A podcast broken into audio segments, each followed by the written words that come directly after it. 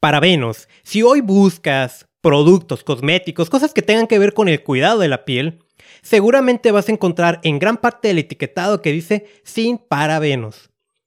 Bueno, obviamente el verlo es porque asumirás, ¿no? Que es algo que no quieres, pero ¿por qué? ¿Qué son los parabenos?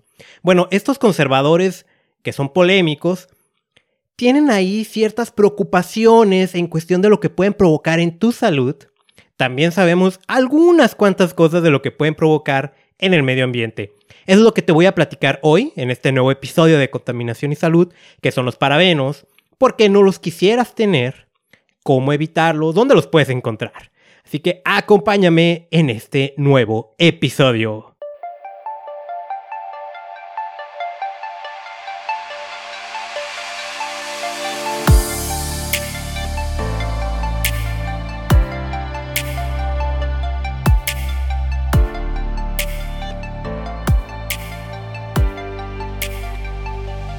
Bienvenido al espacio donde aprendes a protegerte de la contaminación y de los peligrosos químicos que hay en tu entorno. Te saluda Carlos Bustamante, ya llegando al episodio 68, donde vamos a hablar de estos parabenos. Mira, además de este tema, que va a ser el tema principal, por supuesto, quisiera que me dieras la oportunidad de comentarte otras dos cosas, ¿sí? Y, de, una vez te voy a enlistar lo que vamos a platicar hoy.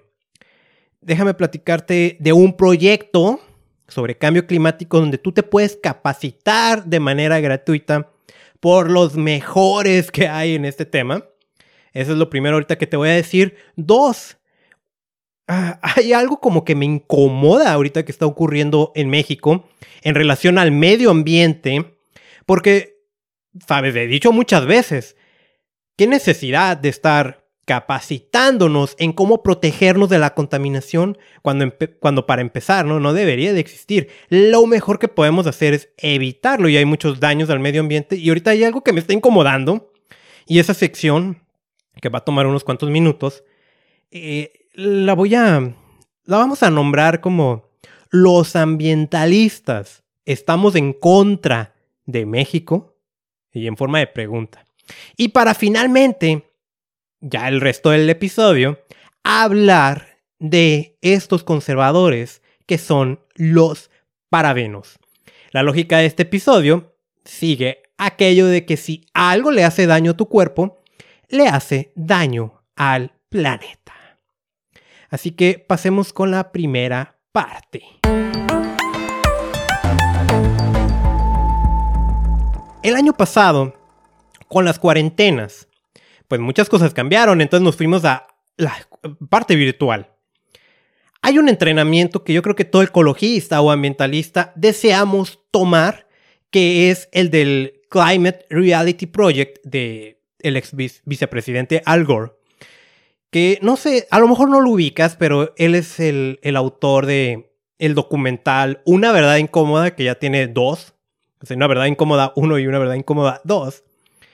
Y él viene siendo uno de los principales líderes en la cuestión climática a nivel internacional. Es de las personas que más ha impulsado en todos estos años, pues que tenemos que hacer algo, ¿no? Para reducir el impacto que tiene el, cambio climático. No es la única persona, hay muchísimos más, pero él es uno de los más visibles que, que puedes encontrar. Entonces, tomar una capacitación con él te puedes imaginar que es algo eh, invaluable, ¿no? Vamos a decirlo. Y él cada año abre una convocatoria para poder entrenarte. El año pasado, por fin la tomé. fue virtual, ¿no? O sea, siempre hay que viajar a alguna ciudad a tomarla. Nada más que este se me cruzaba con otra convención a la que asisto de otro tipo de temática y no había podido yo capacitarme y me capacité. ¿Qué es lo que recibí en esta capacitación? Muchísimas herramientas, para lo cual déjame decirte que todo fue completamente gratis, no hay un fin de lucro con esto. Recibí herramientas valiosas de cómo presentar, eh, herramientas de la cuestión técnica de qué es el cambio climático, de qué daño se está ocasionando en toda la parte ambiental, social, económica qué es lo que se espera que va a venir, cuáles son las soluciones que tenemos hoy. Y además de eso, me ha permitido conocer gente maravillosa en todo el continente, ¿no? Eh, refiriéndome a Latinoamérica, el poder haber eh, en todo este tiempo platicado con gente, no sé, de Argentina, de, de otros países, es una experiencia fabulosa, ¿no? Porque, bueno, es más fácil ahorita así virtualmente, y yo espero hacerlo ya ahora que se acabe la pandemia, ¿no? En, persona. Pero te vas nutriendo de todas estas herramientas y particularmente quienes estamos bien interesados en ese tema es maravilloso. Entonces, se va a volver a abrir esa convocatoria. De hecho, ya está abierta y nuevamente es gratis y lo único que tienes que hacer es llenar un formulario para poder inscribirte. Hay un compromiso, ¿no? De que si te vuelves líder climático, pues tienes que estar realizando acciones las cuales estás reportando. Y digo, es sencillo, ¿no? Es estar dando pláticas, estar haciendo videos como de este tipo, eh, podcasts, entrevistas, acciones, muchísimas cosas que tengan que ver con el cambio climático. Entonces, si, si, pues la invitación es que tú te vuelvas un líder climático. esto es algo que concierne a todo el mundo. Y si ahorita tienes la oportunidad de capacitarte gratis y con algo, creo que es una oportunidad que no puedes dejar pasar. ¿Cómo, cómo hacerle? Bueno, ingresas a climaterealityproject.org, diagonal LATAM de Latinoamérica. La convocatoria ya está abierta y va a estar abierta hasta el 10 de junio. El entrenamiento es en julio y estoy esperando, bueno, ya, ya lanzaron la convocatoria y espero poder participar esta vez no como alguien que se va a entrenar, ¿no? Sino como mentor para nuevos líderes. E, espero que tenga una respuesta positiva. Esa es la primera cosa que te quería decir hoy. Entonces pasamos a la segunda. los ambientalistas estamos en contra de México, del desarrollo de México, o estamos a favor de la corrupción y de los monopolios, o... ¿Qué pregunta tan extraña estoy haciendo, no? Pero parece que se está agarrando como esa conclusión por parte de muchas personas que, con todo respeto, pues no tienen ni idea, ¿no? De lo que significa estar en medio ambiente. Y, ¿Cómo, ¿Cómo, es que hago, no, esta, esta pregunta? Mira, hay tres sucesos que ahorita vienen a mi cabeza, recientes, que, que quisiera platicar, ¿no? Entonces, nada más permíteme que se me movió la cámara, ¿no? El, nuevamente, ¿no? Los ambientalistas estamos en contra del desarrollo de México o estamos en contra de México en general. Tres sucesos. Uno, recientemente, hace unos días, volvió otra vez, ¿no? A quemarse el bosque de la primavera en Guadalajara. Esta es un área protegida muy importante para aquella región y en general muy representativa del país. Se vuelve a quemar, ¿no? ¿Cómo es posible que haya incendios que no vigilan o qué pasa? No, bueno. Hemos platicado en este podcast que hay cuestiones como el cambio climático que van a empeorar los incendios forestales. Pero sí hay maneras de controlarlos, de que no sean tan grandes. Hay personal que está entrenado y que está contratado para eso. Quien vigila esas partes es la Comisión Nacional Forestal, la CONAFOR.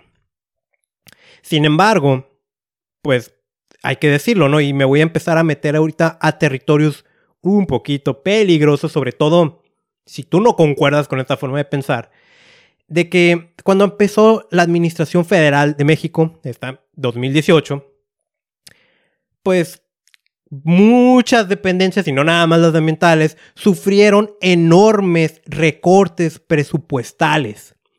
Y cuando recortas el presupuesto, pues hay que recortar personal. Y todo eso en nombre de algo que se llama austeridad. Lo que estoy diciendo es que ahora hay menos personal adscrito para controlar o prevenir estos incendios que son enormemente catastróficos para el ecosistema. Y ojo, ¿eh? ahora que estuvieron esos incendios en Guadalajara, en toda esa zona metropolitana. La calidad del aire en esos momentos fue de las peores a nivel mundial. Era un incendio enorme y, las imágenes se veían pues como de película, ¿no? De terror. Ahí, por supuesto, la recomendación que yo le haría a la gente cuando se enfrenten a esas situaciones, ¿no? Para protegerse de la salud es, uno, si no, si no tienes a qué salir de tu casa, no salgas, no salgas. Y si tienes problemas cardíacos o respiratorios, esta parte no es negociable. Eh, dos, los cubrebocas de tela no te van a ayudar para absolutamente nada.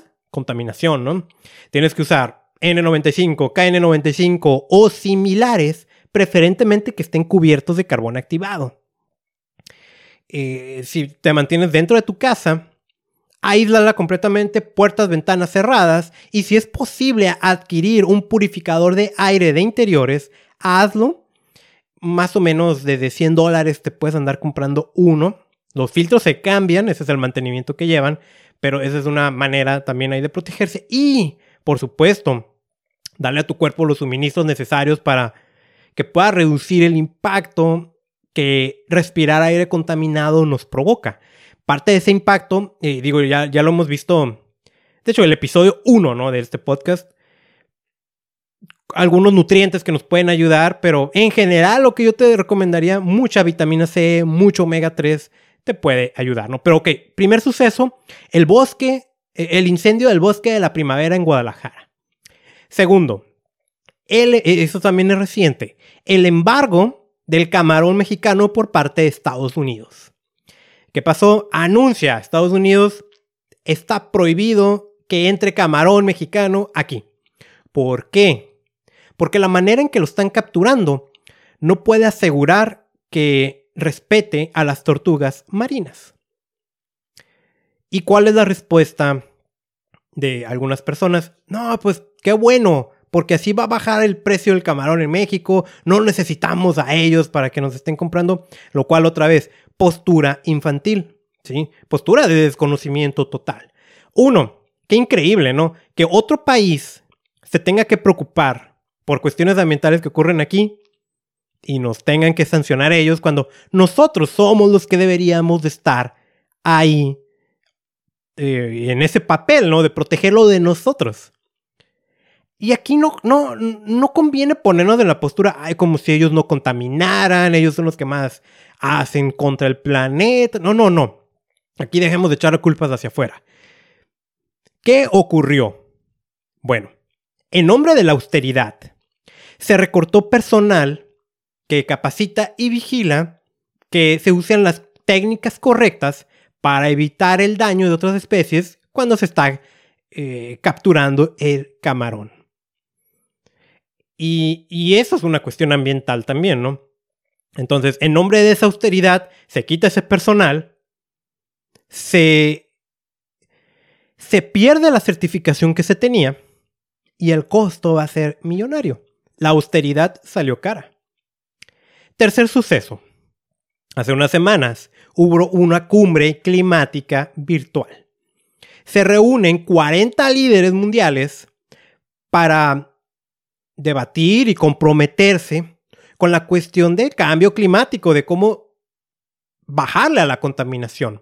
México es uno de los países que más contribuye en América Latina a esto. Y aparte es México es un país muy estratégico por la extracción del petróleo y porque hay recursos naturales de aquí que podemos aprovechar para generar energías limpias. ¿Sí? Entonces, y nuevamente, no me estoy metiendo a lo mejor en territorio peligroso y, y es política, sí, pero pues porque hay una relación entre política y medio ambiente. Y yo soy un especialista del medio ambiente y como especialista, claro que puedo hablar y claro que sé de lo que estoy hablando. Contrario a muchas otras personas que ahorita es de donde voy a la reflexión, ¿no? El presidente de México no atiende esa cumbre, prefirió su reunión de esas que tiene todas las mañanas y nada más cuando le pasan el micrófono es cuando la atiende. lo cual es una falta de respeto al mundo entero. Sí, nuevamente, ahí había 40 líderes, ¿no? Entonces el presidente, eh, bueno, a decir, ¿no? Estados Unidos, que afortunadamente vuelve a incorporarse a la lucha contra el cambio climático, hizo un compromiso sensacional y es reducir a la mitad sus emisiones de dióxido de carbono hacia el 2030. Eso, o sea, el que Estados Unidos se comprometa a eso, con la importancia que tiene este país, va a hacer que todo el mundo se mueva. Sí, y, y hay esperanza, ¿no? Básicamente, ¿no? Digo, como, como referencia, ¿no? Para, ¿por qué decir que hay esperanza? Pues está el episodio 65, El futuro por decidir. Y ahorita te voy a decir otro. El 59, cómo evitar un desastre climático. Ahí hablamos recientemente sobre el tema del cambio climático. Hay otros, ¿no? Por ahí. Unos episodios más viejos, pero estos son los más recientes. Entonces, hay esperanza. México abre su participación y tengo que decir, me enojé, ¿no? Y tengo derecho a enojarme porque me interesa, presumiendo haber encontrado yacimientos de petróleo. Y que su manera de cuidar el medio ambiente es, ya no vamos a exportar ese petróleo, nada más lo vamos a dejar para el consumo mexicano y vamos a asegurar que las futuras generaciones de mexicanos tengan petróleo. Y además se hace la parte de... Se hace mención a un programa de forestación que tiene el gobierno, el cual es muy criticado también por ambientalistas porque está causando deforestación en vez de forestación. Y, y entonces él habla de eso, ok, está bien, está bien forestar, está bien plantar arbolitos, pero la mayor parte de su tiempo empieza a hablar sobre migración y de cómo con esto le pueden dar papeles a, ciudadanos centroamericanos y todo, y se sale completamente del tema climático. Con estos tres temas que te acabo de platicar, y, y, es a donde quiero ir, ¿no? Ya para pasar a los parabenos, ¿no? Porque ya veo que ya llevamos varios minutos. No hay una prioridad actual para el gobierno mexicano en cuestión del medio ambiente. No la hay. No la hay. Así de fácil, no la hay. Y eso, así como con el tema del camarón, nos va a salir caro. Porque hay una relación directa entre medio ambiente, sociedad y economía. Eso se llama desarrollo sustentable. No hay una prioridad ni una atención al tema del cambio climático. Y, ¿sabes qué? El invertir al petróleo, como ya lo he dicho en otras ocasiones, es invertirle, realmente es invertirle al pasado. Y son nuestros hijos en las próximas décadas quienes van a sufrir en el tema económico porque habremos dejado a México fuera, ¿no? De, de, de la innovación actual que hay por energías limpias, tecnologías limpias, no contaminantes. Ahora, el yo poder eh, decir esto, ¿qué es lo que lleva, no? Que hay una crítica a quienes defienden la postura del presidente y defienden las ideas de lo que denominan como cuarta transformación, de que estamos en contra de México, de que somos prianistas, lo cual es un comentario absurdo e infantil. O nos dicen cómo no levantaban la voz antes. Y digo, bueno, ¿te consta que no lo hacíamos? Porque claro que lo hacíamos. Por ejemplo, un grupo que ha sido muy atacado recientemente en redes sociales, ¿no? Digo, hay gente que nada más vive en redes sociales y piensa que no hay mundo al exterior. Pero en redes sociales, que es muy visible, Greenpeace. Greenpeace ha estado criticando muchísimo las reformas de las leyes energéticas, todo esto de la construcción de las refinerías y todos estos proyectos que son antiambientales y que van a causar muertes por contaminación y que van a causar problemas económicos y Greenpeace lo ataca y Greenpeace tiene su estilo, ¿no? Entonces, mucha gente está atacando a Greenpeace de que eh, eh, tiene intereses monopólicos de otras potencias, de que ya se vendió al PRIAN y ok. Has de recordar, porque en otros episodios he hablado sobre la falsa ciencia, de voces que conspiracionistas y cosas así, es exactamente lo mismo aquí. Gente, ¿qué podemos hacer ante todo esto? Y al final de cuentas, ¿no? Eh, uno, bueno, respondiendo a la pregunta, ¿los ambientalistas estamos en contra de México? No, todo lo contrario, todo lo contrario. Que tú no lo entiendas es otra cosa. Y ahora, tampoco te tiene que avergonzar. Se pregunta y aprendes, ¿sí? Pero no estamos en contra de México y es mejor quitarte esa cosa que no te deja ver y hazle caso a los especialistas. Si hoy tenemos problemas ambientales es porque no le hacemos caso a los ambientalistas, a los especialistas, perdón. Y el no hacerle caso a los especialistas nuevamente nos va a salir caro. Y dos, estamos en elecciones políticas, estoy grabando en mayo del 2021. Hay elecciones políticas en gran parte del país. Yo no te quiero decir por quién votar, porque no, no es tampoco la postura, ¿no?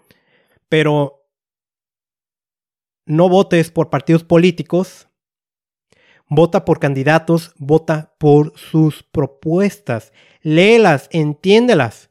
Y yo me siento muy decepcionado con Tijuana y con Baja California. El tema ambiental creo que es el que me compete a mí, porque no hay gran cosa, ¿no? Y está muy sesgado, ¿no?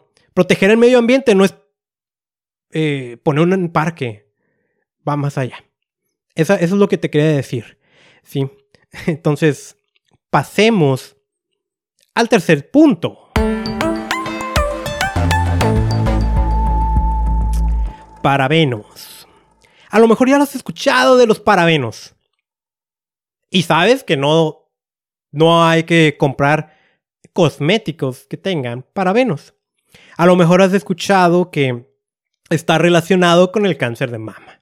Bueno, vamos partiendo poco a poco, ¿no? Como a lo mejor sabes, ¿no? Yo, yo soy distribuidor de ciertos productos de cuidado, cuidado de la salud, ¿no? Incluido el cuidado de la piel también. Y entonces es común que algunos amigos y amigas a veces se compran algún suplemento nutricional y me preguntan, oye, ¿cómo ves lo que tiene, no? Y en una ocasión una amiga me, enseñó un frasco de vitaminas de una farmacia muy popular aquí en México. Casi en cada esquina hay una de esas, ¿no? Y que la gente la, la, la ubica porque supuestamente es más barata, ¿no? Ya te puedes imaginar cuál estoy hablando. Entonces me pongo a, a, a ver en el frasco y fíjate bien esto, ¿no? ¿Tú qué piensas que los parabenos nada más están en las cremitas que te pones en la cara? Eh, eh, entre los ingredientes que traía decía parabenos. Y también me ha tocado ver estos que se ponen en los labios, ¿no? Para hidratarlos que traen parabenos. Y esta marca de esta farmacia utiliza parabenos como conservadores. Entonces, no nada más están en los cosméticos, están en suplementos. Y vaya, alimentos, medicinas, ahorita vamos a ir viendo, ¿no? Los parabenos son conservadores. Una de las cosas que hacen es que evitan el crecimiento de bacterias, de moho, por lo tanto, aumentan el tiempo de vida de los productos. Por ejemplo, ¿no? Una crema, vamos a decir, tiene un extracto de una planta de no sé qué milagrosa que quita las arrugas, ¿no? Bueno, al ser de una planta, pues se va a echar a perder, ¿no? Es lógico. Para evitar eso, se le agregan los parabenos y, eso debido a que los parabenos no modifican sabores, olores, aromas, densidades, no modifican las características del producto y por eso se utilizan. Muy bien. Entonces, eh, e, y han sido utilizados desde los años 20. Es interesante porque este tema particular, parabenos, con ese tema particular, existe evidencia científica que señala que no son riesgosos. Y al mismo tiempo existe evidencia científica que señala que sí lo son. Es decir, hay evidencia científica en ambas posturas. Bueno, en este caso no serían posturas, ¿no? En ambos hechos, ¿no? Que son y no son dañinos. Y entonces ahí ya entra la duda, bueno, entonces, ¿qué tengo que hacer? ¿Los puedo utilizar o no? Porque si se supone que yo le tengo que hacer caso a la ciencia, pues la ciencia me está diciendo las dos cosas que son y no son dañinos. Esto, ¿por qué pasa? Bueno, muchas veces pasa por falta de estudios, falta hacerles más. A veces, no necesariamente va a ser este caso, ¿no? Pero a veces también tiene que ver con cómo quiero interpretar la ciencia. Y pongo el ejemplo de la industria tabacalera. Si es por ciencia, la industria tabacalera por mucho tiempo demostró que el cigarro no causaba cáncer, cosa que hoy creo que ninguno de nosotros tiene la duda de que sí los causa. ¿Sí? Entonces, cosas así a veces pasan. ¿Qué, ¿Qué, hay que hacer? ¿Qué hay que hacer cuando la misma ciencia no se pone de acuerdo? Asume lo peor. Asumir lo peor le llamamos nosotros el... no me vas a creer, se me fue el nombre. Bueno, ahorita si lo recuerdo, te lo digo, ¿no? Qué vergüenza. Estoy grabando un podcast y no vengo preparado. Pero bueno, ya, ya se me vino el nombre. Ya no sé si editar esto. Que como estoy grabando tanto audio como video, va a estar complicado. Pero, vaya, cuando la ciencia no se pone de acuerdo si un producto es bueno o malo porque tanto te dice que es bueno por un lado, ¿no? Como es malo por otro, vamos a usar algo que se llama principio precautorio. Vamos a asumir lo peor hasta que se demuestre lo contrario. O en su caso, hasta que se confirme que sí es lo peor. Esa es la postura que yo te recomendaría con la cuestión de los parabenos. Y nuevamente, los vas a encontrar en cosméticos, artículos de cuidado de la piel, champús, lubricantes sexuales, también lo vas a encontrar en alimentos, o sea, te los comes, en medicinas y en suplementos de muy baja calidad. Ahí los vas a encontrar. ¿Cómo, cómo es que empieza la preocupación de los parabenos si hablamos de que desde los años 20 se utilizan? En el 2004 hay un estudio donde se toman 20 biopsias de cáncer de mama y de esas 20 muestras, 18 mostraron niveles elevados de parabenos. Entonces, si ahí hay cáncer de mama y hay muchos parabenos, entró una preocupación.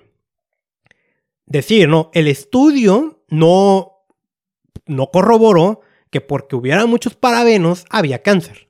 Sin embargo, sí se encontró que donde había cáncer había muchos parabenos. Ahí es una cuestión también de causalidad, causalidad y casualidad, donde quienes se dedican a la ciencia lo saben muy bien. Entonces, esto no es una conclusión, pero ya es sospechoso. Entonces, desde ahí, y por supuesto cuestión de prensa, se empezó a hacer un escándalo muy grande, ¿no? Ok, de los parabenos, tú lo que tienes que saber es que por un lado, y esto es química, ¿no? hay parabenos de cadena corta y hay parabenos de cadena larga. Ejemplo, etilparabeno, metilparabeno son de cadena corta, propilparabeno, butilparabeno, isopropilparabeno son de cadena larga. No son los únicos, hay muchísimos más, muchísimos parabenos, estos son los más comunes.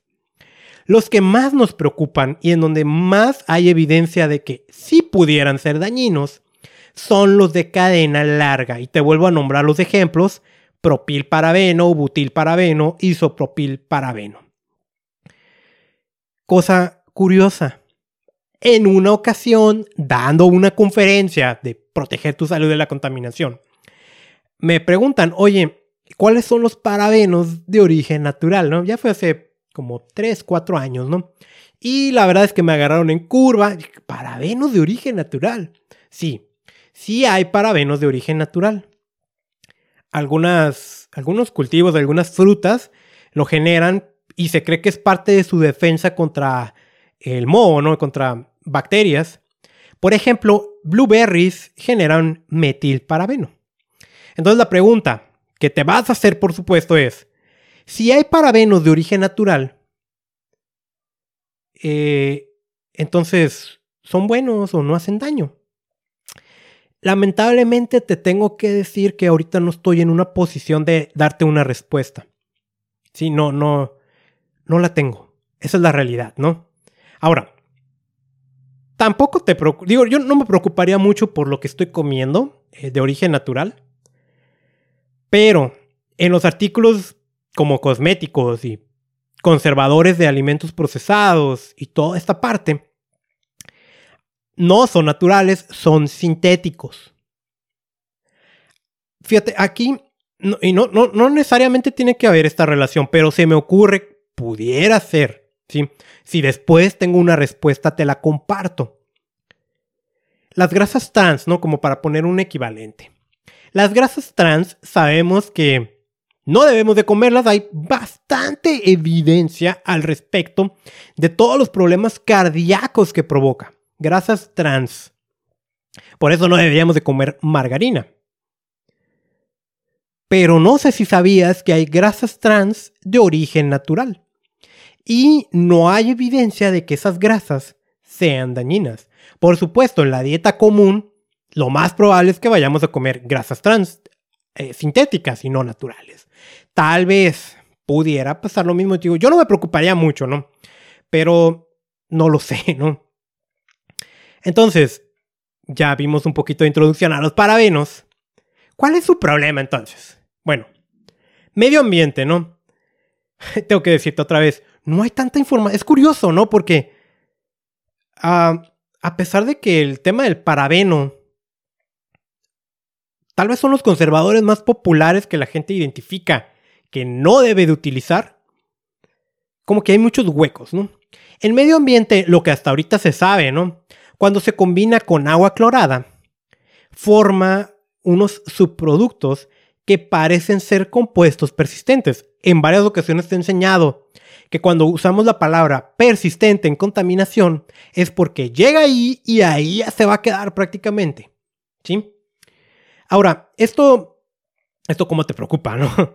Bueno, el agua clorada va a salir de las plantas de tratamientos de aguas negras. Entonces, si tú utilizas un champú que tiene parabenos y llega ya y, como no eres la única persona que lo utiliza, se combina con, con el cloro ya en la etapa final para desinfectar el agua y puede formar estos subproductos y eso es un impacto al medio ambiente. Ahora, de estas plantas salen unos lodos, que es como el residuo que queda por tratar el agua. A veces esos lodos se llegan a utilizar como fertilizantes para alimentos si cumple con ciertas características, ¿no? Pues en esos lodos puede haber, puede haber esos parabenos. Se sabe, porque hay algunos estudios que lo señalan, que puede matar al coral, es decir, se mete con la vida acuática. Contamina ríos y puede contaminar fuentes de agua potable. Eso es lo que te tengo que decir sobre los parabenos y su impacto al medio ambiente. Ahora, a la salud de las personas. Y es donde se empieza a poner interesante, porque es donde encontramos estudios que dicen lo contrario del otro estudio. Que mientras uno dice que es dañino, el otro dice no. Por ejemplo, la disrupción endocrina y el daño reproductivo. Disrupción endocrina, que es un tema muy popular también en este podcast, es cuando se mete con tus hormonas. Y al meterse con tus hormonas, causa un desequilibrio total en tu cuerpo. Puedes tener problemas de reproducción. De hecho, de hecho, algunos parabenos de cadena larga. Hay estudios recientes, y eso también es una parte clave, ¿no?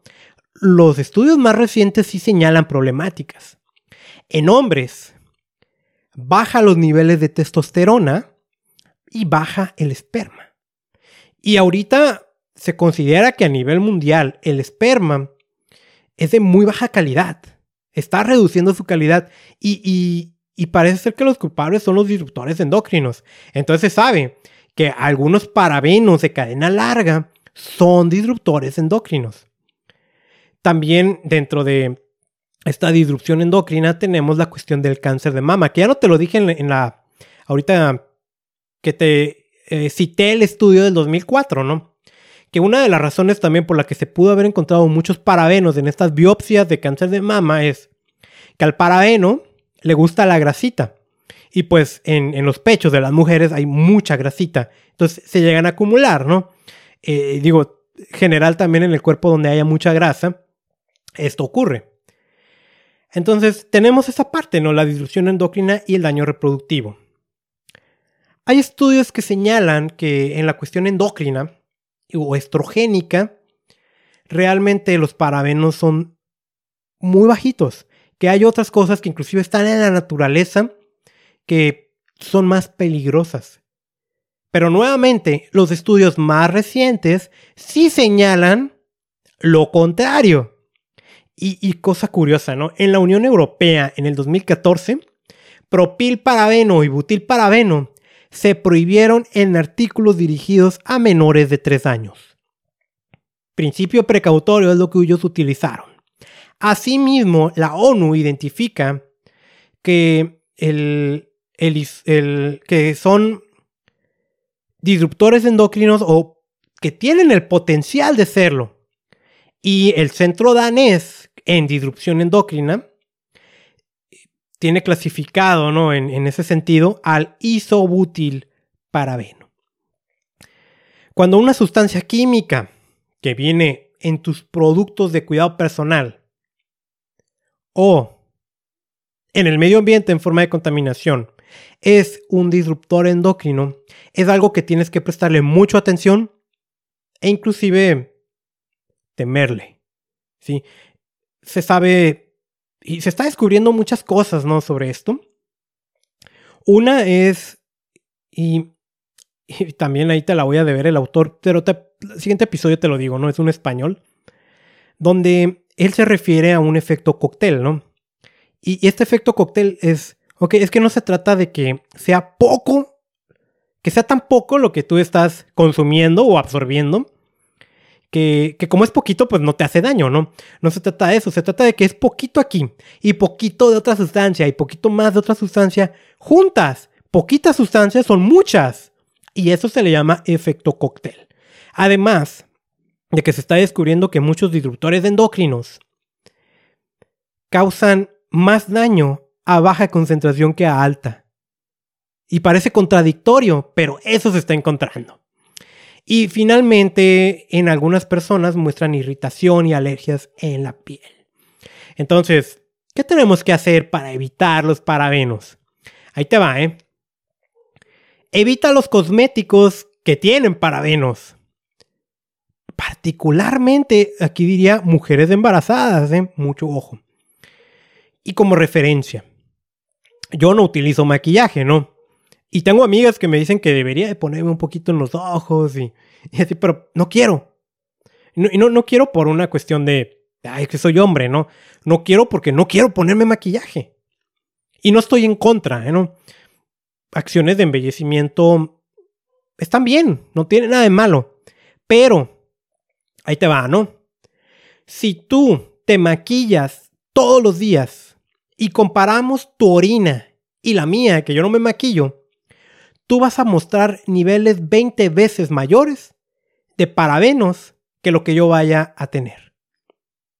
20 veces es un número muy grande. Y aunque el hecho de que ya esté en la orina, lo que nos está diciendo es que tu sistema de desintoxicación está funcionando, vete a preguntar cuántos niveles de parabenos tienes en tu cuerpo. Entonces, evítalos. ¿Y cómo sé cuáles no tienen? Lee las etiquetas. Parabeno, cualquier cosa que diga X parabeno, metil parabeno, etil parabeno, propil, para, que el propil parabeno es el más común. Pero vienen combinados, ¿no? Botil parabeno, isopropil parabeno, y hay muchos más. No los compres. No los compres. O puedes consultar también en la aplicación de Environmental Working Group, EWG. Ahí viene un listado de marcas de maquillaje y te dice cuáles son seguros y no. Y si no viene la marca que estás buscando, puedes buscarlo por ingredientes. Le haces una radiografía y te va a decir cuáles son seguros y cuáles no. Fíjate, aunque ahorita no hable mucho de esto, la cuestión de los alimentos que tienen parabenos, sí. Eh, y utilizan el propil parabeno que está considerado por ciertas agencias como seguro para su consumo. ¿Cuáles alimentos tienen parabenos? Híjole, no te puedo dar una lista porque es una cantidad enorme. Por ejemplo, encontré que tortillas de maíz empaquetadas, de esas que duran varios días, ¿no? Tienen propilparabeno. Muffins y... Vaya, es una cantidad enorme. Casi tienes que asumir que todo lo que es procesado es muy probable que sí tenga parabenos. Y ahí es donde está la clave. Y es una invitación para ti y es una invitación también para mí mismo. Reduce o evita de plano el consumo de alimentos procesados. Y es que si no va a tener de conservador el parabeno, va a traer otra cosa. Y, la verdad es que a nuestro cuerpo no le caen bien los conservadores. Y, si no le cae bien a nuestro cuerpo es porque no le va a caer bien al planeta y porque también la huella ecológica que tienen los alimentos procesados es enorme. Entonces, redúcelos o evítalos. Ahí en la cuestión de los alimentos, es más probable que no lo vayas a encontrar directamente con el nombre parabeno. Puede ser. Pero a lo mejor lo encuentras como E214, E215, E216, E217, E218 y E219. Entonces evita esos para que no estés consumiendo parabenos. Hay que decir también una cosa, ¿no? Hasta donde se sabe en este momento, parece ser que los parabenos son más dañinos cuando los absorbes a través de la piel, es decir, cosméticos, que cuando los comes. Parece ser que cuando los comes, el cuerpo los asimila y los expulsa de mejor manera. Aún así, ¿para qué quieres estarte envenenando? Y una más, ¿no? Eso para los cosméticos, aparte del nombre parabeno, puede ser que lo encuentres como metil para hidroxibenzoato. O sea, si ya viene la palabra hidroxibenzoato, evítalos. Así que hoy fue un episodio muy nutrido. Te invité a ser parte del Climate Reality Project, que te puedes inscribir en climaterealityproject.org diagonal LATAM y tienes hasta el 10 de junio para inscribirte. Hice una reflexión respondiendo a la pregunta a los ambientalistas, ¿estamos en contra de México? Y hablamos de los parabenos, cómo están atribuidos al cáncer de mama, cómo hay parabenos de cadena corta, de cadena larga, que vienen en tus alimentos, en productos de cuidado de la piel, que hay controversias de que puede causar daños al medio ambiente o no. Y hemos llegado al final de este episodio. Espero que te hayas resultado de utilidad. He visto en las estadísticas de este podcast que en las últimas semanas ya está aumentando la cantidad de gente que está escuchándolos. Te agradezco. Te invito a que lo compartas, que te suscribas, que es gratis, que ya estamos en, o estoy, ¿no? En Spotify, Google Podcast. Eh, ojo, eh, con Google Podcast ya me di cuenta de que estar doble. Contaminación y salud, hay dos podcasts, no sé por qué. Y en uno no sale la carátula, parece que no está, y la otra sí está. En la que sí está, ese es el bueno, ¿no? Honestamente no sé qué pasó ahí, ¿no? Pero bueno, Spotify, Google Podcast, Apple Podcast o iTunes. Em, creo que ya te dije Podcast. Bueno, en muchísimas aplicaciones, recientemente también en Amazon Music y en Deezer. Y Evox también es otra de las plataformas donde estoy. Suscríbete, es gratis. Eh, en YouTube también estoy subiendo. Estoy subiendo los clips que salen de estos episodios. Eh, sígueme en contaminacionysalud.com. En mis redes sociales, así también me encuentras. Contaminación y salud. Soy Carlos Bustamante y mi misión es enseñarte a proteger tu salud de la contaminación.